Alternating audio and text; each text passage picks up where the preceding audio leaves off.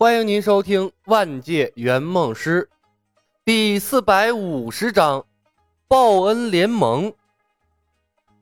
小青准备好的一肚子说辞，全都被这句话憋了回去。他不可思议的看向了许仙：“两位大姐，我不是这个意思，我我……”许仙没有应付过这种场面，急的是面红耳赤，连连摆手，越着急越说不出来话。恩公，不要急，包在我们身上。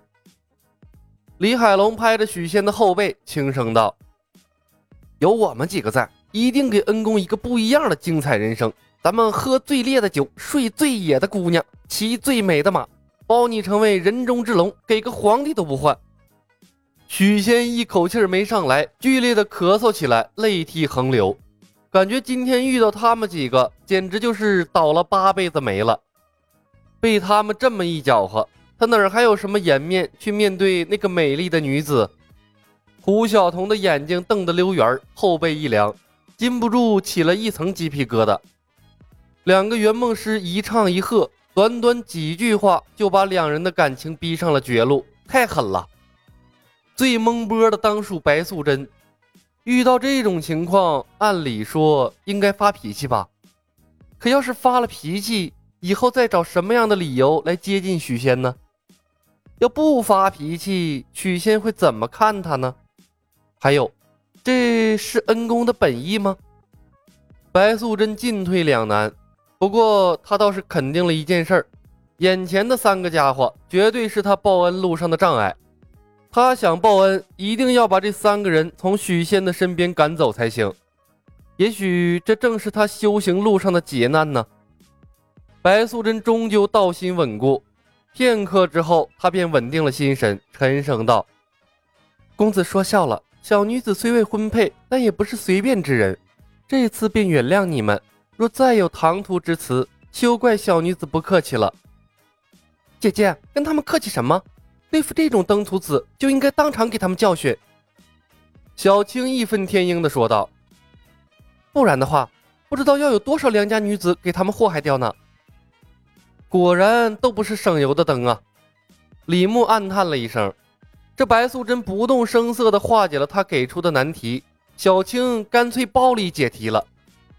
不过呀，才不会给他们出手的机会呢。姑娘息怒，刚才不过是在下跟两位开的一个小小的玩笑。李牧第一时间在脸上堆起了笑容。我家公子同样未曾婚配，今日两位小姐如同天人。和我家许公子简直是天作之合，便有意撮合一番，但终究不知姑娘品性，所以小小试探了一番，还望两位小姐见谅啊！两位小姐果然是品行高洁之人，出淤泥而不染，濯清涟而不妖，佩服佩服！李海龙适时的送上了马屁祝福。胡晓彤再次懵波了，这两个怂货变脸也太快了吧！白素贞警戒地看着李牧两人，眼神冷冽，感觉自己遇到了亘古未有之大敌，和他们交谈简直比修行还要艰难。哪个要你们考验了？小青才不管那么多呢！这世上怎能由得你们胡来？今天姑奶奶偏要教训你们一顿，让你们在目中无人。李海龙下意识地抠了几块小肥皂在手里，随时准备甩出去。他半吊子的功夫。可不想被小青劈上一剑。小姐稍安勿躁。李牧看向了小青，柔和的笑道：“我刚才在地上捡到了一根金钗，应该是你们方才所寻之物。这支金钗足以验证我们有缘了。方才是我等失礼，不若等我们稍后回公子家，由我亲自下面给你吃，用以赔罪，可好？”这什么虎狼之词？听到这句话。胡晓彤简直要疯，他屏住了呼吸，大气儿都不敢喘一口。这他妈是赤果果的调戏小青啊！早应该知道不能指望这两个神经病的。胡晓彤干笑了一声，决定亲自出马。两位姐姐，真是对不住，他们两个的脑袋有些……好啊，那就恭敬不如从命了。小青看着李牧，刚才还冰冷万分的表情，刹那间缓和了下来。忽然化为了柔情蜜意。不错，人和人之间的交流贵在坦诚。其实我感觉你这个人也蛮不错的。”小青，白素贞诧异的看向了小青，似是不明白他为什么态度转变如此之快。他还指望着小青出手，把几人从许仙身边调开呢，顺便打探清楚他们的身份来历，能把他们从许仙身边赶跑了最好不过。怎么转眼就和对方握手言和了？姐姐，你不认为李公子说的话很有道理吗？技能触发，小青的眼睛里满满的都是李牧的优点，就跟中了邪一样。而且姐姐，你不是也要向许相公报恩吗？这正是我们的好机会呀！小青，白素贞大惊失色，脑瓜子嗡嗡的。虽然报恩的事儿是真的，但这种事儿怎么能当着许仙的面说出来呢？尤其是前面三个人说过的情况下，这起到的根本就是反效果呀！为什么会这样啊？白素贞要崩溃了，她瞪向了李牧：“是他，是他，就是他！”一定是他狐族的魅惑之术。其实要崩溃的何止白素贞呢？还有话说了一半的胡晓彤。他环视周围，眉头紧皱。这真的是他认识的那个白娘子的世界吗？怎么感觉像是神经病扎堆了？每个人的逻辑都不连贯的。他不明白究竟是他疯了，还是世界疯了。许仙好不容易缓过来了。想要开口解释，结果听到“报恩”两个字儿，太阳穴突突跳了几下，陡然僵在了原地。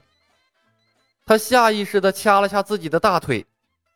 今天的事情太过荒诞了，所有的一切就像是做梦一样。可偏偏腿上传来的疼痛感觉告诉他，发生的所有事情都是真的。许仙呆呆地看着白素贞失魂落魄。感觉自己的爱情还没开始就飞走了。这位小姐，你也是来报恩的吗？李牧看着白素贞，惊喜的眼神里带着鼓励之色，那是遇到同类的表情。白素贞狠狠瞪着李牧，咬牙切齿，对着许仙点了点头，欲哭无泪。嗯，是。许仙有气无力的问：“你也是狐妖？”白素贞痛苦的闭上了眼睛，颤声道：“恩公，我我是你一千七百年前救下的一条小白蛇。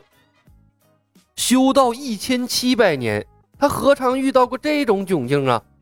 之前李小白等人刚上演了一出狐妖报恩的戏码，他又来了一出蛇妖报恩。这一刻，他感觉自己就像个笑话。如果不是报恩关系到他未来的命运，他一刻都不想停留了，为什么会变成这样啊？李牧在旁边却是一脸的惊喜，抚掌道：“啊，原来姑娘也是来报恩的，那还真是巧了。不是一家人，不进一家门，欢迎加入报恩联盟。”本集已经播讲完毕，感谢您的收听，喜欢的朋友们点点关注，点点订阅呗，谢谢了。